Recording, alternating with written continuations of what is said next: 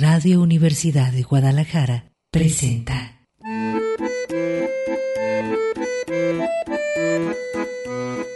El acordeón. Pliegues bizantinos de la conversación. Con Manuel Falcón.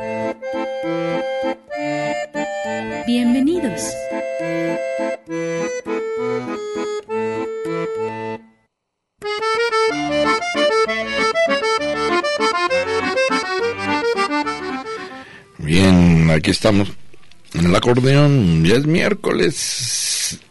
El parteagua semanal. Mercurio. Azogue. Hermes. El día hermético. 4 de marzo. Vamos avanzando sobre el mes también dedicado a Marte por los romanos. Manuel Falcón le da las buenas tardes. Pues vamos a echarnos un clavado en el ámbito del sentido y del significado o del significante y el significado. Es, está presente en toda nuestra visión del mundo. Las palabras nos hablan, están permanentemente en ebullición en nuestra conciencia y en muchas ocasiones pues es necesario hacer una especie de reflexión intensa para reconocer cuáles son eh, las que particularmente utilizamos diario reiterativamente eh, nosotros, ¿verdad? Cada uno va estableciendo su propio repertorio de eh, palabras o su repertorio léxico, del léxico, y va proporcionando una sintaxis psíquica que se va configurando como identidad frente a los otros, como una especie de eh, incluso estilo de hablar, palabras especiales. Generalmente el repertorio nos va identificando por dónde andamos en nuestro trayecto existencial. Y eso es lo que hace que en muchas ocasiones sea necesario, invito a que lleven un diario, una libreta de apuntes, donde se anote lo más significativo. Uy, cada día tiene siempre algo que es, pues se brinca como sorpresa.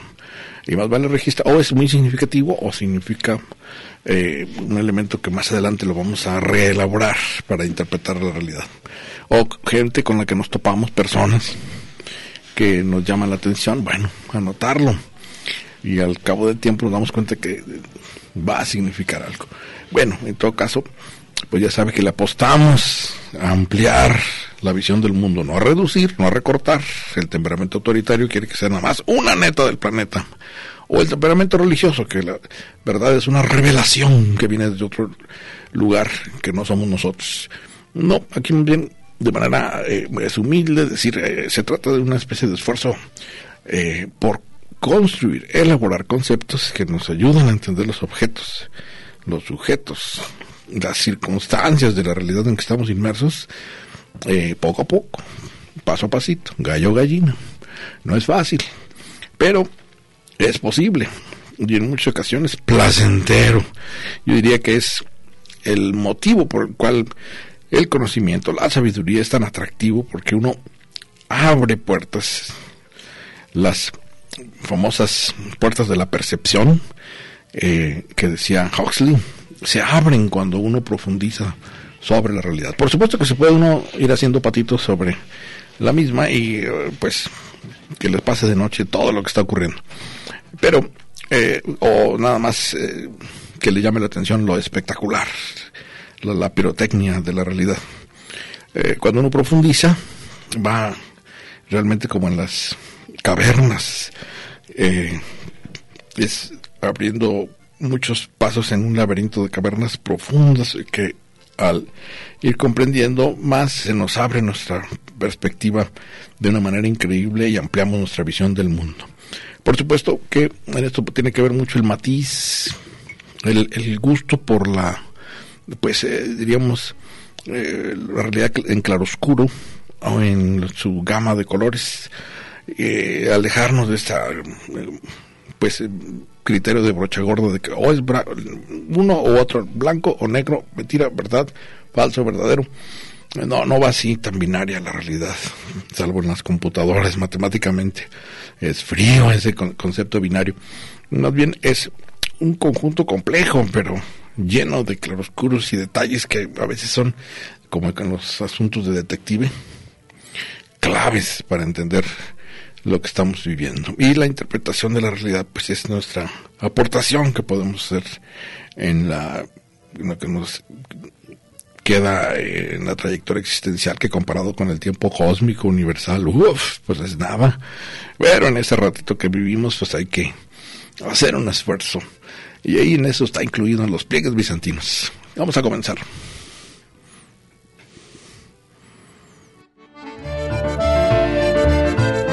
Acordes del día.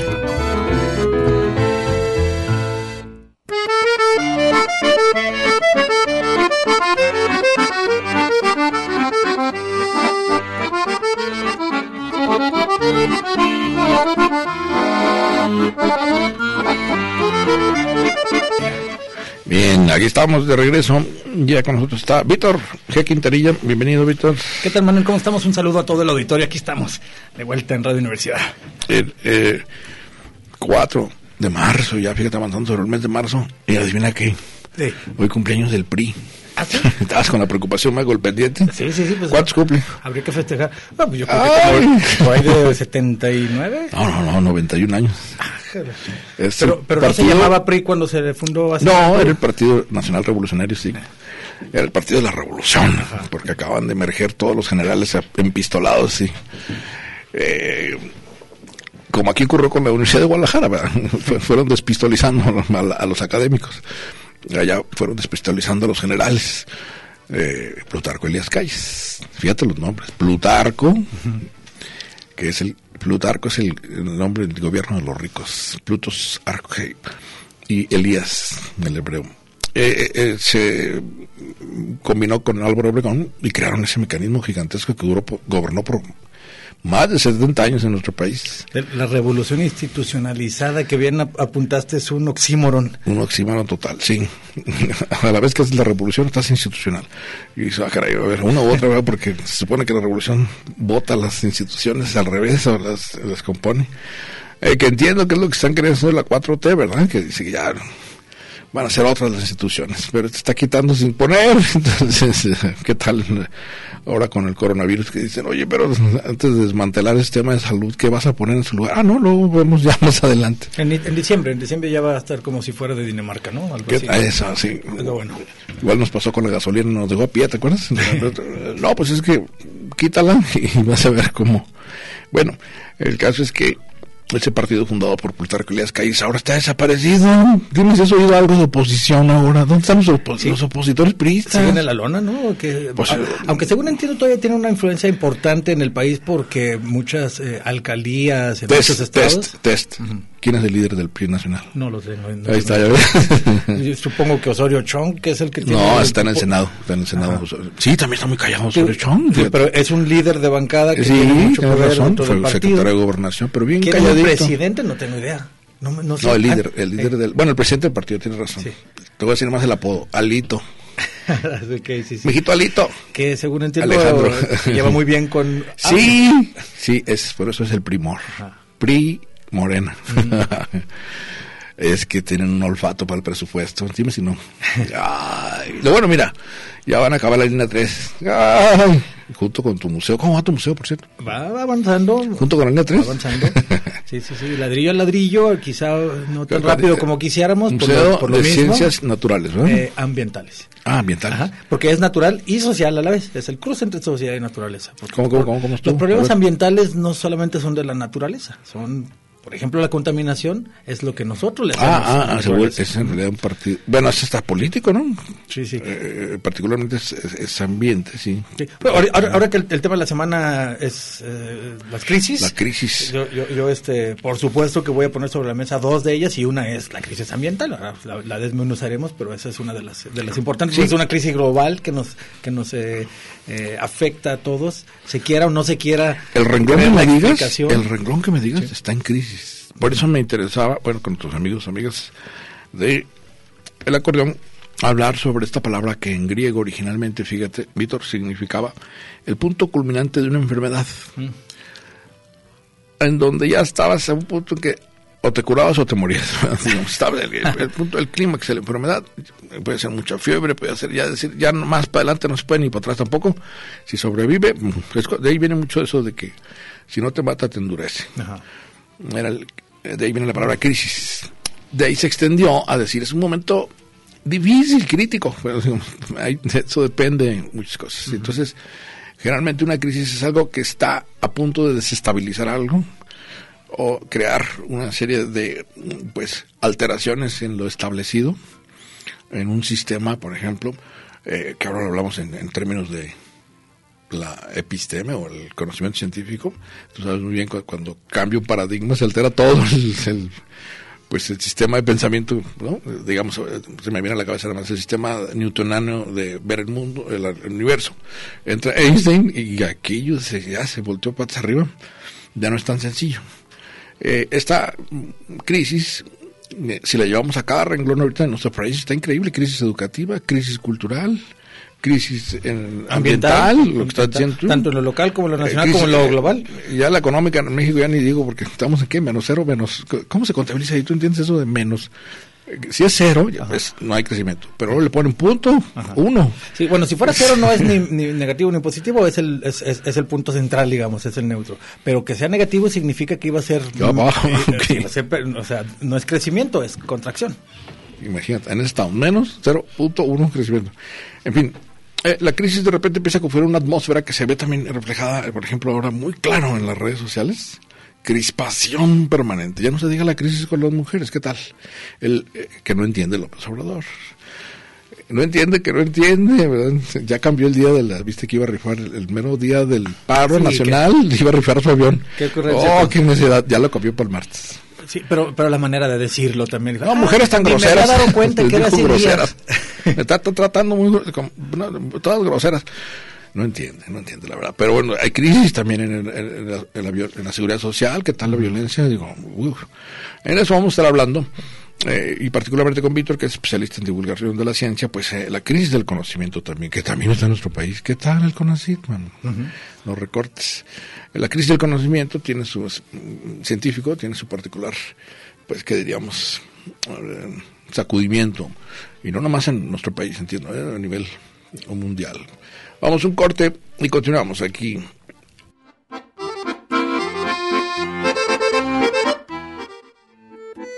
El acordeón. Pliegues bizantinos de la conversación. Continuamos.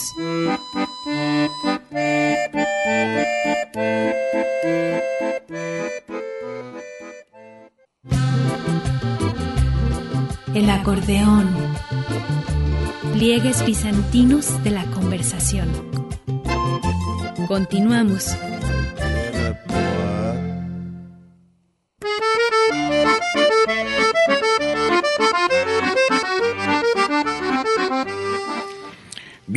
Eh, continuamos aquí en el acordeón.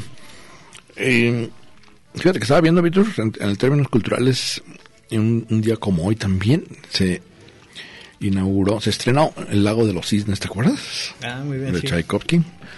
Eh, y fue un escándalo la presentación porque no se entendía. Fue famosa en el Teatro Bolshoi. Eh, todos los críticos dijeron, bueno, creo que eh, ya se habla que era tan avanzado para la época que no se le reconoció. Difícilmente se convertirá en un ballet de repertorio para la historia. Una vez expuesta, nadie lo va a lamentar si no vuelve a representarse, dijo uno de los críticos rusos. Y mira, es de los más, estoy viendo aquí, eh, ajá, eh, eh, bueno. Que continúa y continúa Sí, se repite, se repite, se repite, sí, de el lago de los Cisnes, famosísimo de Piotr Ilich Tchaikovsky. Por cierto, les recomiendo, hay un libro de Alejo Carpentier sobre sus ensayos de música. Ah, y otro también de George Steiner, que acaba de fallecer, ¿viste? George Steiner, un erudito sabio extraordinario, eh, gringo, pero bueno, con cultura universal, que también tiene un libro sobre sus ensayos de música. Los dos mencionan este episodio de que cuando al estrenarse, pues fue así como un acontecimiento eh, tremendo. Bueno, eh, hay, algo, Manuel, que me gustaría mencionar porque alguien del, de nuestro auditorio que me pidió mantener su anonimato, lo cual lo haré, este, eh, eh, me hizo una corrección, una precisión, algo que dije la semana pasada con respecto al coronavirus. ¿Te acuerdas que habíamos este, mencionado ahí rápidamente, dijimos ahí una actualización de las cifras y, y yo dije, y estaba equivocado, que hasta el momento estaba presentando una mortalidad de 10% lo cual no es cierto. Eh, la mortalidad del coronavirus hasta ahorita, en promedio en el mundo, es de 3%. Ah, yo, yo no sé por, por, este, por ahí. Lo, lo, que pasa es que estaba comparando el número de dados de alta y el número de muertos y así no se hace. Lo que se hace es que del ¿Estabas total, qué, el número de los que ya fueron dados de alta ya ah, salieron al hospital y todo, okay. y el número de muertos, y ahí sí eran si 10 a 1, ahí sí eran 10 a 1, pero no, así no se mide, eh, eh, eh, me disculpo y tengo que hacer la precisión, le agradezco a quien me, la, que me lo explicó con, con detalle, eh, en, por ejemplo, en este momento, estoy viendo las cifras actualizadas, hay 95 mil casos confirmados oh. y hay 3 mil muertes, es decir, estamos alrededor de 3% de mortalidad, así que bueno, hago la corrección. También depende de qué país, porque Exacto. por ejemplo, Te iba a decir eso. ¿Ya en, Japón, por regiones? En, en, Japón la mortalidad fue de alrededor de 1%, en Irán la mortalidad ha excedido incluso hasta 10%, o sea, está cercano al 10%, pero el promedio mundial es de 3%. Ahora, todavía no es una pandemia, no es tiempo de causar alarma, pero tampoco de confiarse. Pandemia significa que ya se han comprobado en muchos países transmisión de humano humano. Por ejemplo, los países, los casos que ha habido en México, cinco confirmados, 28 sospechosos, pero cinco confirmados, todos fueron personas que importaron, digamos, el virus porque viajaron a alguno de los países en donde ya est estaba eh, presente la enfermedad. Es decir, no ha habido contagio persona a persona en nuestro país. Cuando, cuando se dé y se espera, la Organización Mundial de la Salud y los expertos pi piensan que, que ya es inevitable, cuando se dé que haya contagio de persona a persona en muchos países, entonces se declarará una pandemia.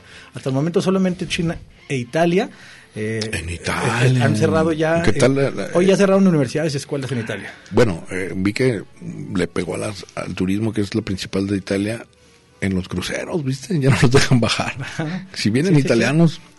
Sí, sí. Y, y, mucha gente ha viajado a Italia. Ha habido, bueno, cancelaron ya partidos de la Liga Yo Europea. solo de quiero parlare, parlare italiano, para, más para adentro. Y ahora, bajándolo un poco a nuestro tema de la semana de crisis, bueno, esto pudiera provocar una crisis de hecho, está, ya se está dando. Claro, Para empezar, claro. las bolsas, los mercados, la caída, sí. desde la semana pasada, los mercados han estado sufriendo como no han sufrido caídas en mucho tiempo. Hasta la popularidad de Trump está viéndose afectada. Sí, sí. Eh, eh, que él dijo que todo iba muy bien, no se afectaba a nadie. No, y ¡pum! se cae la bolsa. Y nomás que llegue el calor, pero los doctores tuvieron que salir a decir, no es cierto, señor, no estamos seguros.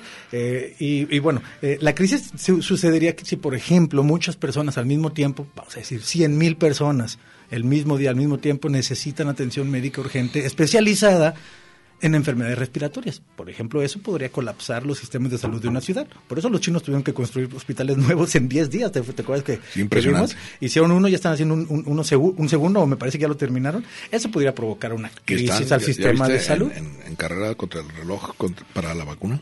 Sí, sí, sí. Y, y, y, ¿sabes qué más pudiera provocar una crisis? Por ejemplo, el hecho de que ya ha habido rebrotes de otro, otra enfermedad, otro virus, que es el, el sarampión. Eh, acaba de haber un caso confirmado ayer en la Ciudad de México. ¿Pero por qué lo relacionas? Puesto que, por ejemplo... Ah, bueno, abre la posibilidad hay, para que te la de otras cosas. Ah, abre sí, la posibilidad sí. de una crisis también cuando el la sistema inmunidad, está, la inmunidad claro. de manada que se le llama, que es el número de personas, porcentaje de personas que tengan la vacuna, porque el sarampión hay vacuna pero la gente dejó de vacunarse. Entonces ahora, si menos de 90 y pico por ciento, y si me está escuchando quien me hace las correcciones, la, persona especialista en infectología, eh, no estoy seguro si es 94 o 92 por ciento la inmunidad de manada necesaria para el sarampión. Significa, si menos de 92 personas de cada 100 tienen la vacuna y hay un caso cercano, puede haber una crisis. El año pasado nada más murieron 4 mil personas en la República Democrática del Congo de sarampión. Qué grave que alguien tenga esa pues anticientíficismo, ¿cómo sería? Hab, de no había, vacunarse. Habiendo, que porque habiendo la vacuna, vacuna ¿cuál es, cuál es la, la, idea este, falsa que hay atrás de eso? Que la vacuna te va a meter, Lo que, está, eh, que no necesitas la vacuna, ¿verdad? Eh, hay, hay, diferentes versiones, todas equivocadas. Lo que está al fondo de esto es una desconfianza en las instituciones, especialmente en las instituciones, por ejemplo, las grandes farmacéuticas, ah, o los hospitales, o la ciencia misma. Es otra teoría de la conspiración. Es teoría de conspiración, pero voy a tratar de poner sobre la mesa ahorita que me, me, me, me dé el tiempo, porque no sé si, si, lo dé, pero eh, poner sobre la mesa algo que es una eh, aproximación de comunicación pública de la ciencia social, ciencias sociales. Es decir, es, esto que, que estamos hablando viene de una crisis de sentido, una falta de confianza en las instituciones, que ha sucedido eh, en los últimos 20 años quizá y que han dado por resultado muchas diferentes manifestaciones socioculturales. Cuando dices crisis de sentido, ¿te refieres a...? Crisis de sentido... ¿A que no les crees? sí, bueno, entendido a que en el mundo contemporáneo, entre la falta de un un proyecto social coherente el debilitamiento de las instituciones imperantes, especialmente las ideológicas, la iglesia. Bauman. Eh, exactamente. Este, eh, como no hay un proyecto social que agrupe las inquietudes, potencial, las aspiraciones de la humanidad alrededor de un fin común, que antes parecía que había. Era muy sólida. La trascendencia, eh, adorar a Dios, el Estado, el, socialismo, por ejemplo, el comunismo. Esas eran, eran lo que llama Yuval Harari fantasías comunes o compartidas. Pero eran sólidas, ¿te acuerdas? Eran sólidas. Si, si, todos decimos, bueno, vamos todos juntos hacia algún lugar, es más fácil sentir que podemos hacer algo entre todos. Cuando se caen esas instituciones, particularmente en Occidente el cristianismo y en, en Europa del Este el comunismo, bueno, la gente queda sin esa, ese sentimiento de que hay un fin común. Y en el, en el panorama sociocultural, ahora, al inicio del siglo XX, con estas múltiples y complejas formas de ver, vivir, experimentar y explicar el mundo, esto, eso es lo que le llamamos crisis de sentido. Hay una profunda crisis de sentido que se alimenta con la pluralidad cultural, que la aprovechan. O la confusión. ¿no? Sí, sí, claro. La aprovechan, por ejemplo, y, una, una consecuencia o un síntoma del crisis de sentido es el advenimiento de líderes populistas.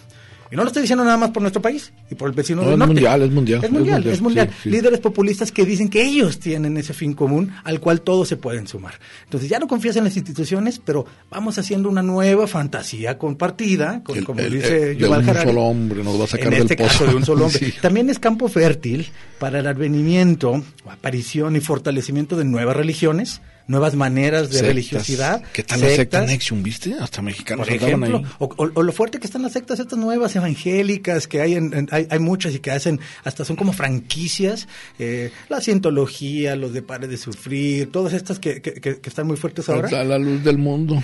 y también el florecimiento de la charlatanería esta charlatanería que, que viene por también la desconfianza en las instituciones en general, incluida la bueno, ciencia. Pero hay, hay qué bueno que es crisis ese sentido, porque hay esta idea de la posverdad, de que todo todo lo que tú digas, todo vale. Tengo derecho a mi opinión, todo vale. No me, no me, tengo mi derecho a expresarme, que es un poco el argumento de los supremacistas blancos y los nazis, yo tengo mi libertad de expresión. No, no, tú no. Por ley tú eres el, lo contrario de la democracia y de la opinión y de la libertad de expresión. Tú matas al que eh, habla libremente, ¿verdad? Porque no está contigo.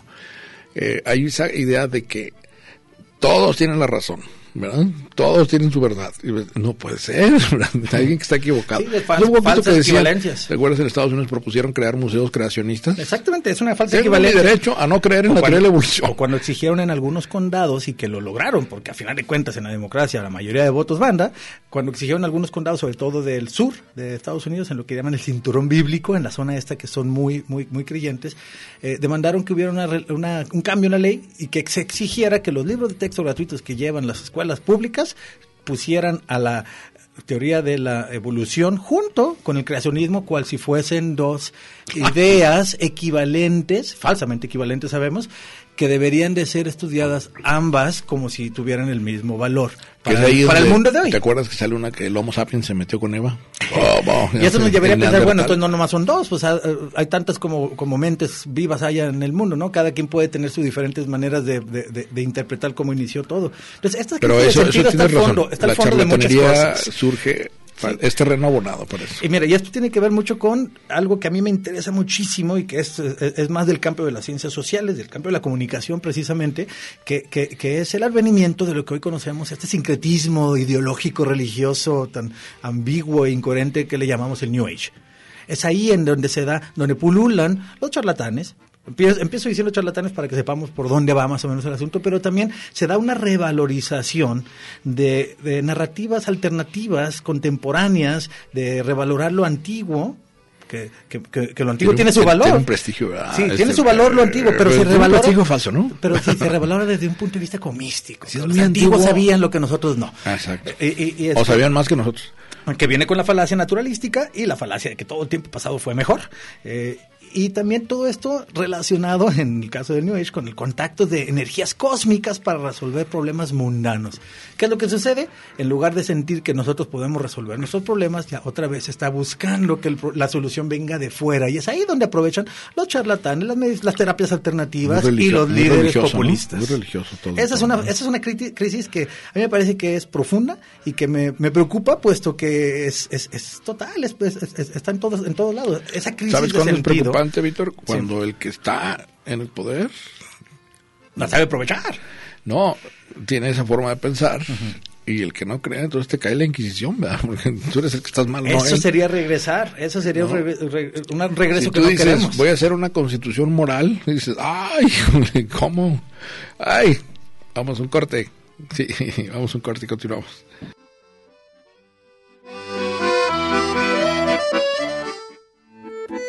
El acordeón. Pliegues bizantinos de la conversación. Continuamos.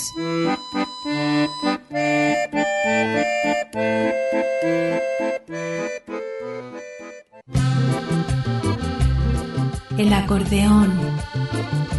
Pliegues bizantinos de la conversación. Continuamos.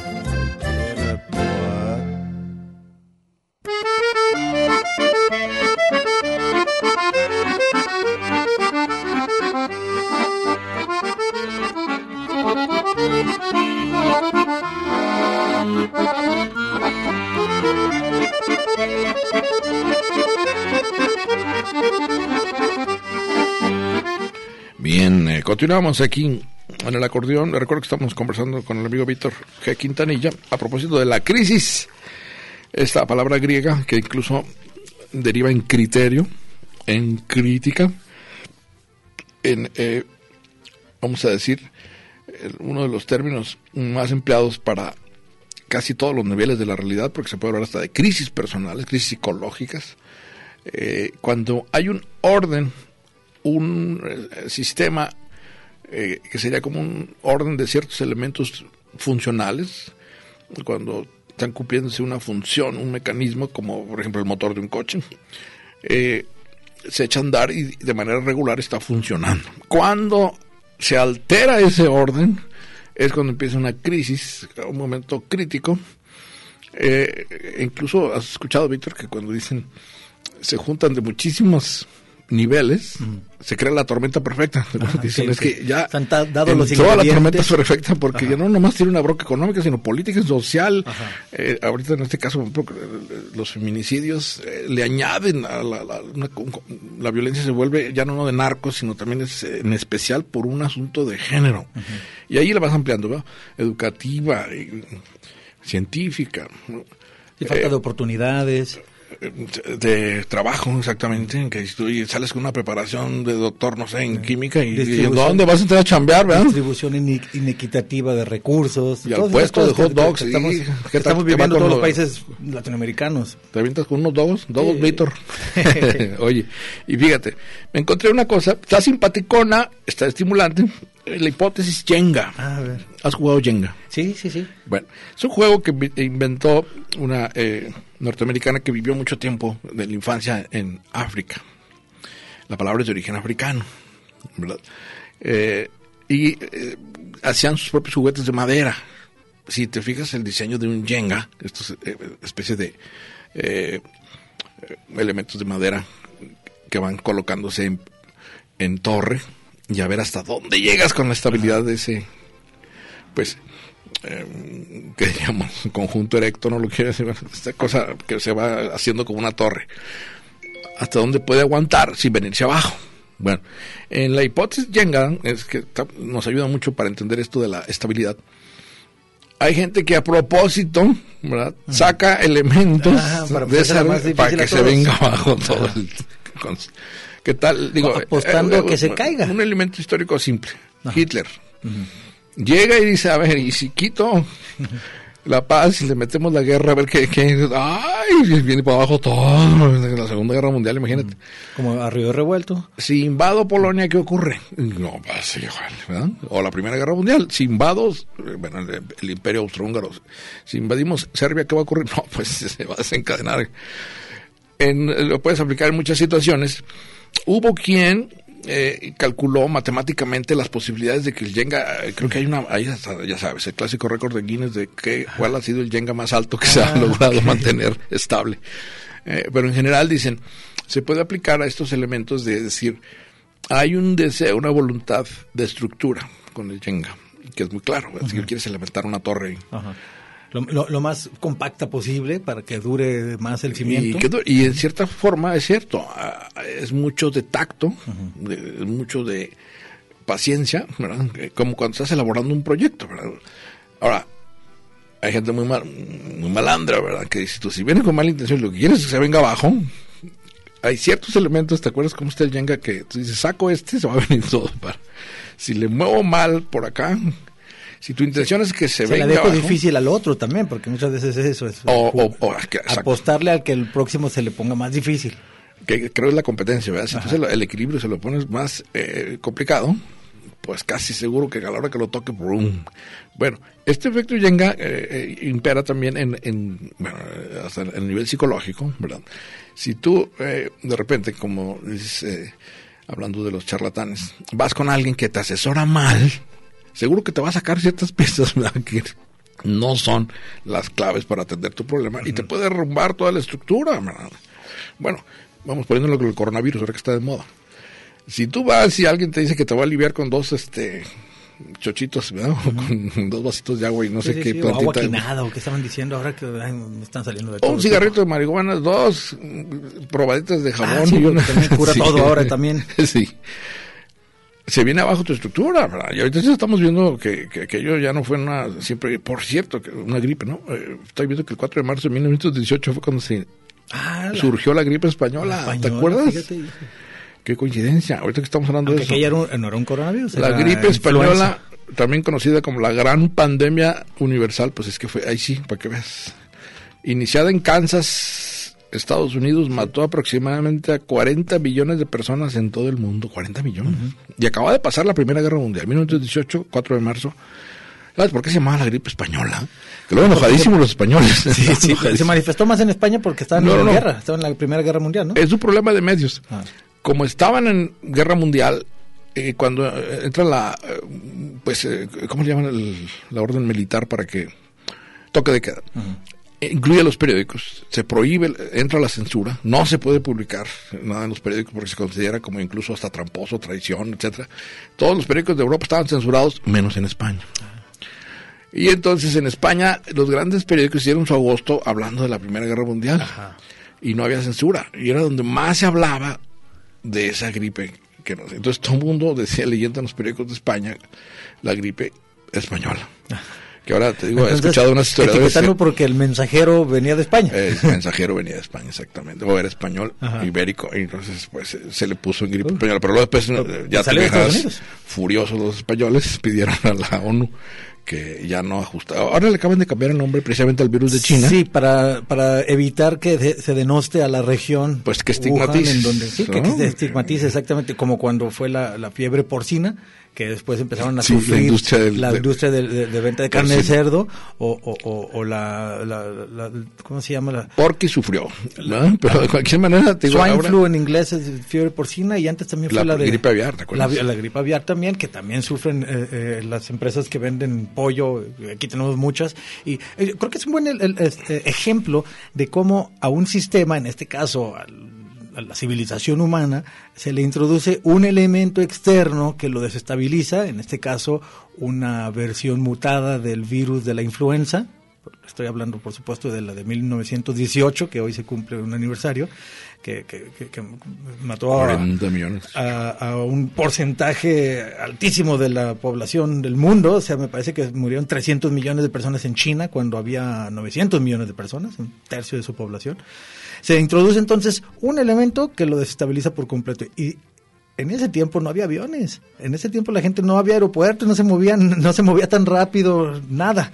En ese tiempo los virus andaban en barco, ahora andan en avión en lugar de tres semanas, llegan en siete horas. Entonces, imagínate si hubiera uno de ese tipo de elementos. Por eso la precaución ahora que hay un nuevo virus. No es que ya... Hay, muchas personas que, por ejemplo, lo comparan con la cantidad de personas que mueren todos los días en accidentes automovilísticos y es verdad, no se compara. Es, es, ínfima la cantidad en este momento, pero hay que recordar que son extras. Los accidentes automovilísticos continúan, todas las muertes por todas las otras cosas continúan existiendo y ahora este es, una, es un nuevo riesgo que ante su peligrosidad y, sabiendo que en este tiempo que se mueven muchas personas al mismo tiempo por, por, aviones, por ahí hay una página que te deja ver cuántos aviones están en vuelo en este momento y es impresionante cuánta gente está volando en este momento y cambiando de país en, en, unas pocas horas. Entonces en este tiempo no sabemos cómo pudiera suceder eso que, que sucedió en 1918, que es el brote pandémico de un nuevo virus. En aquel momento se llevó a un porcentaje importante de muchos países que, que lo sufrieron y no había aviones. Y no había celulares. Mándame un WhatsApp. ¿Cómo va tu coronavirus?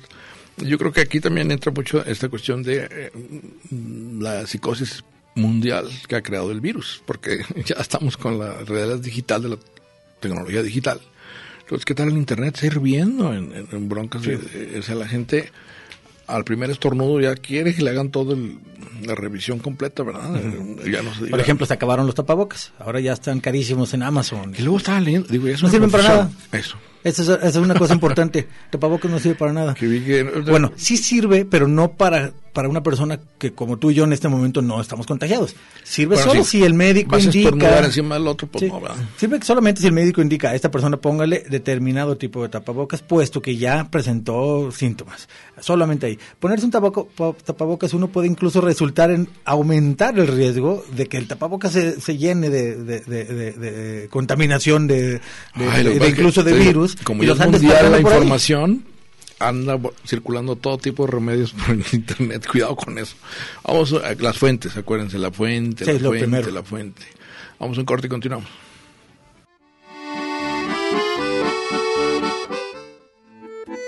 El acordeón.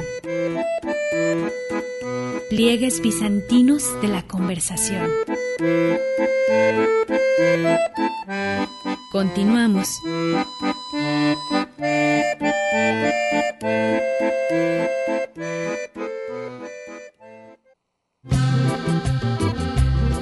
El acordeón. Pliegues bizantinos de la conversación. Continuamos.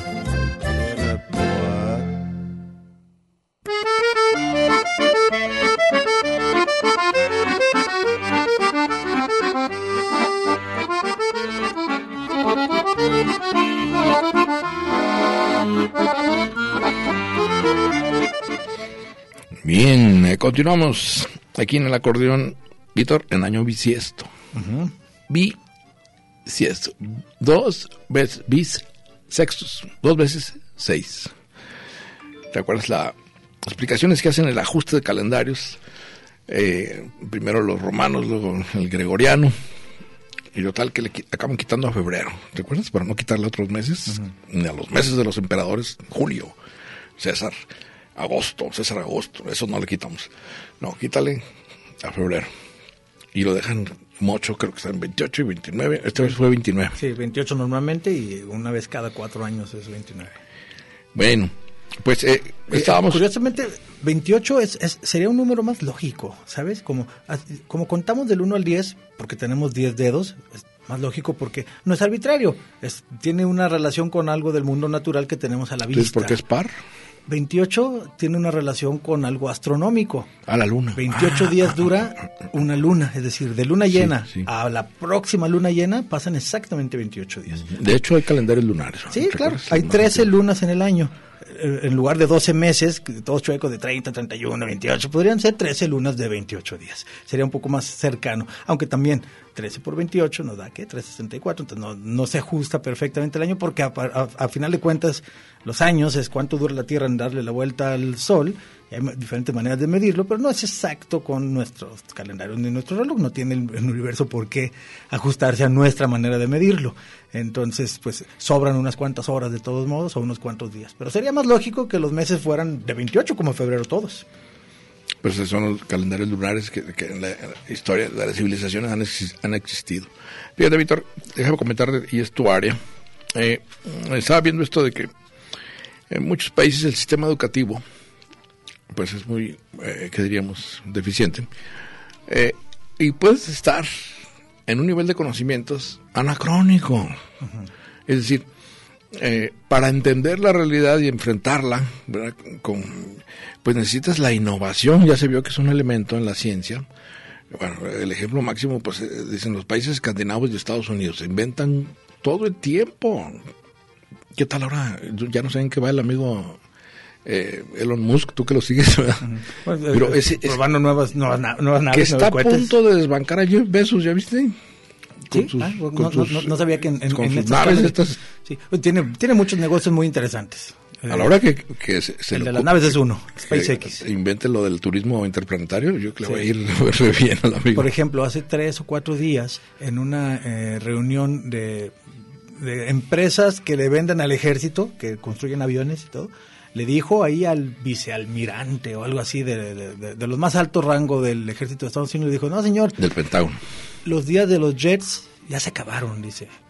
En unos años yo voy a tener un cohete que va a ir y venir a cual- de una ciudad a otra en el mundo en menos de 30 minutos. Porque eso es lo que podría hacer si y sin ya combustible fósil, como decían. ¿no? Sí. bueno, por el momento todavía utilizan fácil, pero eh, el- lo, lo que sí es que si reduces el tiempo de viaje entre Nueva York y Tokio eh, a Es- 30 es- minutos en lugar de 8 horas o no sé cuánto sea la más rápido, Imagínate. eh, eh, es este le- va, va a cambiar por completo entonces la dinámica y siempre cuando una persona como eh, específicamente él, Elon Musk, dice algo así, eh, cambia incluso las acciones en la bolsa, todo. Claro que también estaba hablando a favor de quién vende pan frío, ¿verdad? O quién vende, Sí. quién vende malo. Está Bueno, hablando bien de, eh, de su eh, negocio. El ejemplo de Pero Elon sí, Musk esa es la innovación Para decir, disruptiva. en un país como el nuestro, somos simplemente consumidores de la invención de otros países. Somos países de paso para los... Por ejemplo, aquí todos estamos como changuitos sobre el celular, como changuitos en el laptop, en la computadora. Sí, cosas que se inventaron en otro lado. y no podemos explicar qué es eso. No hay el nivel científico, bueno, digo, a lo mejor un ingeniero que me está escuchando ahorita que esté estudiando, eh, ¿cómo sería? Ingeniería computacional, lo explica. Pero digamos, el grueso de la- del país, bueno, uno esperaría que nuestras autoridades tuvieran cierto nivel científico como para entender problemas desde un ángulo más o menos realista. Y no, bueno, te da mello cuando dicen, a lo mejor el presidente es evangélico, dices, ¿cómo? y, que cuando ya quiere crear una, una constitución moral, dices, no, no, pues, ¿qué tal su libro que acaba de sacar, La economía moral? La Ay. verdad no lo he leído. Bueno, el asunto está en que se parte de la idea de que muchos países están atrasados, no solamente atrasados, anacrónicos en su nivel de conocimiento científico, sino que a veces imposibilitados para enfrentar la nueva ola de cambios que está produciendo la revolución tecnológica. ¿Sí lo habéis escuchado? Es decir, eh, lo vemos de una manera trágica cuando, por ejemplo, eh, entran los sistemas de pensiones, los bancos, todo, que dicen, se va a digitalizar todo.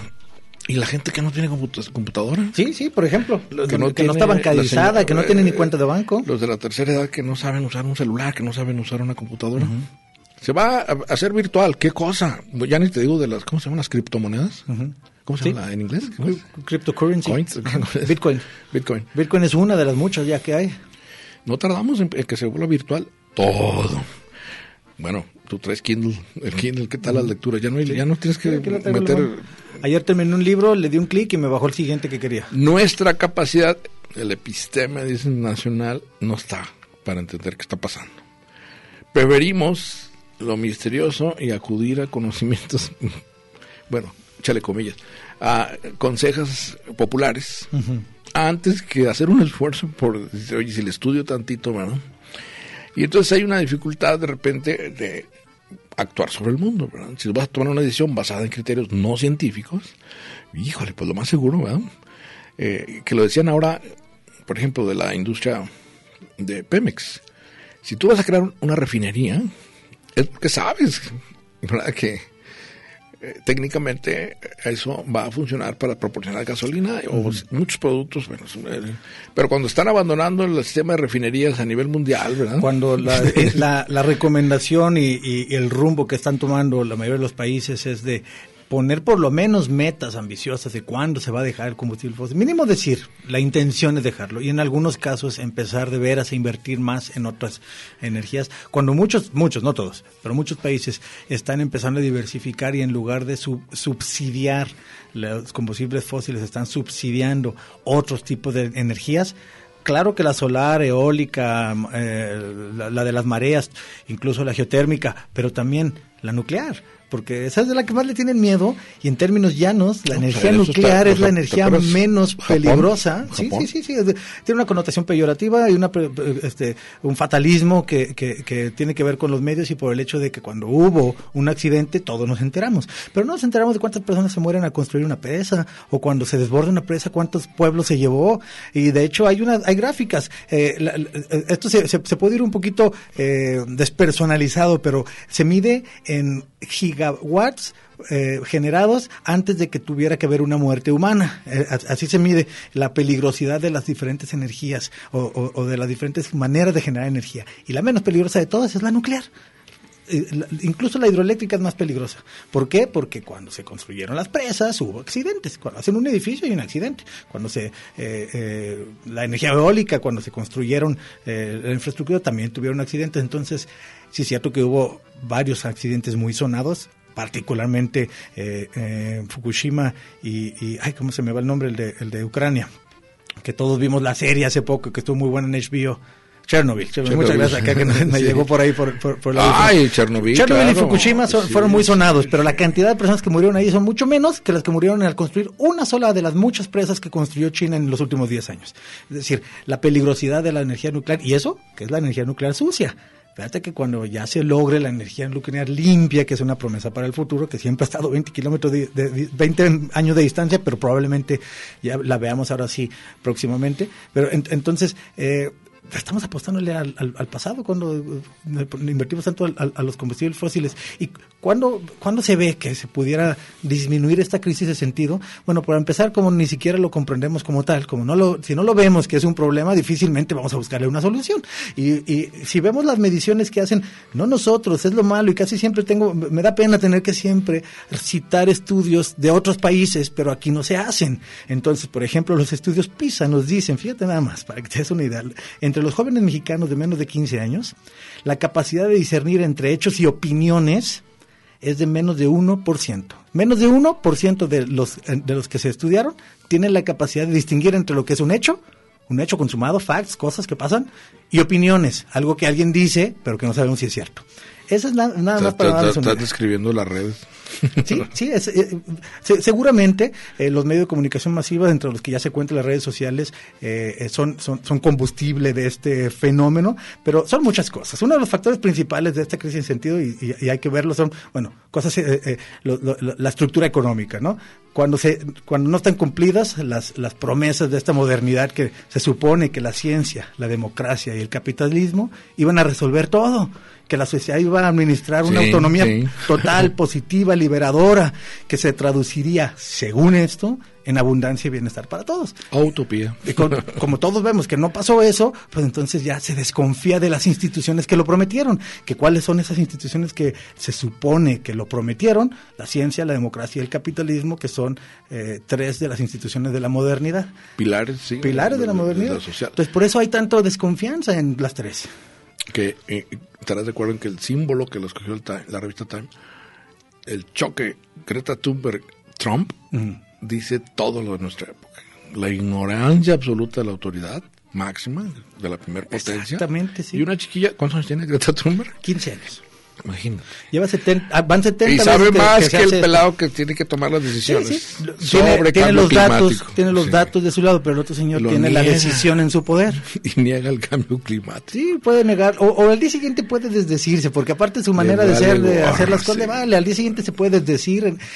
La otra vez eh, eh, sa- sacó eh, Stephen Colbert como se dijo y desdijo tres veces antes de que terminara una frase. No, hombre, nada más.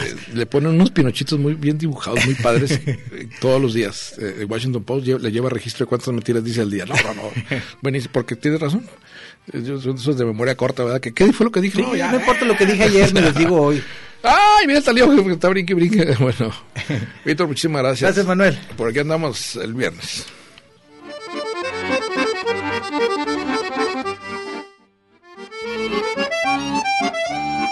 Radio Universidad de Guadalajara Presentó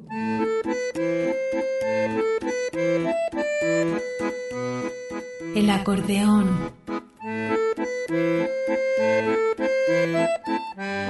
Pliegues bizantinos de la conversación. Con Manuel Falcón. Lunes a viernes, 3 de la tarde.